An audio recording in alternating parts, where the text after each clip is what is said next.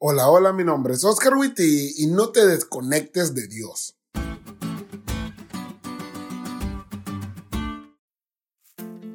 Imagina que tienes una lámpara, pero esta lámpara tiene un problema, no alumbra.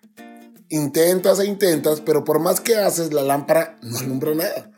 Desenroscas el foco, lo limpias, lo vuelves a enroscar, pero nada. Haces una junta con varias personas que saben el problema de la lámpara y todos concluyen en lo que ya sabes. La lámpara no alumbra. Uno sugiere llevarla a terapia. A lo mejor ese es el problema. Otro sugiere mejor castigarla, alegando que la lámpara sabe qué es lo que debe hacer, pero no lo quiere hacer. Otro piensa que lo mejor que pueden hacer es dejar que la lámpara haga lo que quiera y un buen día decidir aprender. Pero hay uno que levanta la mano y dice, oigan, ¿Y si la conectamos? Todos lo quedaron viendo con desdén. ¿Cómo algo tan sencillo puede ser la causa? Claro que no. Pero pues, ya habían intentado varias cosas y pues, ¿qué más daba? Lo intentaron y funcionó. En cuanto nomás la conectaron, alumbró. El problema no era que el foco no alumbraba, el problema es que la lámpara estaba desconectada. Por eso no alumbraba. Quizás este ejemplo te parezca ridículo incluso un poco exagerado, pero en el pueblo de Israel justo eso fue lo que pasó. El problema no es que el pueblo de Israel estaba perdido y actuaba mal. No fueron los muchos reyes que hicieron lo malo ante los ojos de Jehová, ni la relación de ellos con las naciones paganas. Todas esas eran consecuencias del problema, no el problema en sí. El problema real era que estaban desconectados de Dios.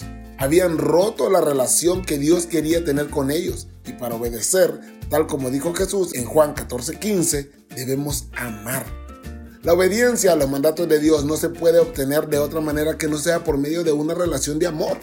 La lección dice, la cuestión es que la apostasía de Israel no tuvo su causa en la obediencia, sino en una relación personal rota con el Señor. Ruptura que causó desobediencia y finalmente trajo castigo sobre ellos. En nuestra vida no es diferente. Si nos desconectamos de Dios, si rompemos la relación, nuestra vida cristiana no será más que una vida de mentiras, errores y pecado. Y el pecado, tal como estudiábamos ayer, no solo trae castigo, sino también muerte. Como dice la lección, el pacto que Dios quiere hacer con nosotros no es simplemente un acuerdo legal y frío hecho entre empresarios, por el que cada uno busca sacar la mejor tajada.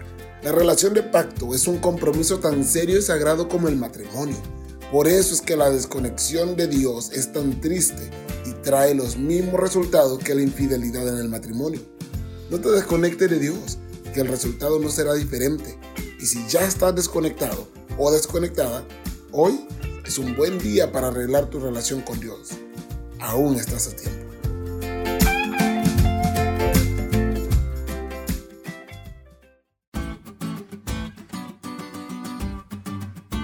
¿Te diste cuenta lo cool que estuvo la lección? No te olvides de estudiarla y compartir este podcast con todos tus amigos. Es todo por hoy, pero mañana tendremos otra oportunidad de estudiar juntos.